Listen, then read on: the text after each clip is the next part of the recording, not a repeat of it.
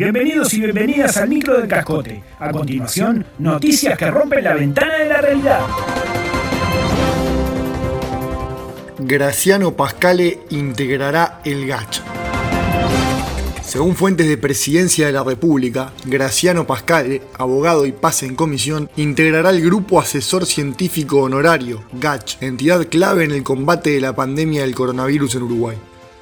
La idea es que se sumen las próximas semanas para equilibrar la balanza. Es que los del Gach están pasados de surdaje, con Erafael Izquierati, con Fernando Paganini Izquierda. Solo falta que se sume Gonzalo Zurdatorio y completamos el cuadro. Y bueno, para emparejarla teníamos que meter gente nuestra explicaron a El Cascote News. A esta hora se espera un tuit de Pascale que comunique la noticia a sus seguidores. Ya se dio la segunda dosis de la vacuna contra el COVID. Eso lo tiene un poco distraído, pero debe estar al caer más redactado, con puntos suspensivos donde no van, con saltos de enter en párrafos al pedo, come caracteres. Al pedo, como si le quedaran más claros. Y con un tono indignado, obviamente. De esos que le encantan a nuestro editor, digamos.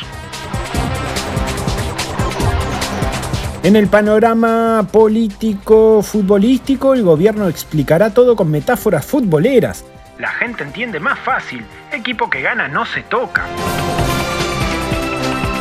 Lanzada la campaña Juega en equipo, que busca difundir la corresponsabilidad del hombre en las tareas del hogar, el vocero de presidencia dijo que no es que pensemos que los uruguayos son todos unos bobos que solo tienen la pelotita en la cabeza, pero bueno, goles cerrados son goles en contra.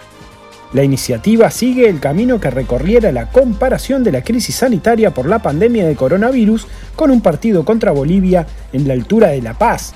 Autoridades del Poder Ejecutivo ya contactaron a referentes del periodismo deportivo como Eduard Piñón, Sergio Borsi y Alberto Kessman, quienes serán los asesores que diseñen las próximas políticas.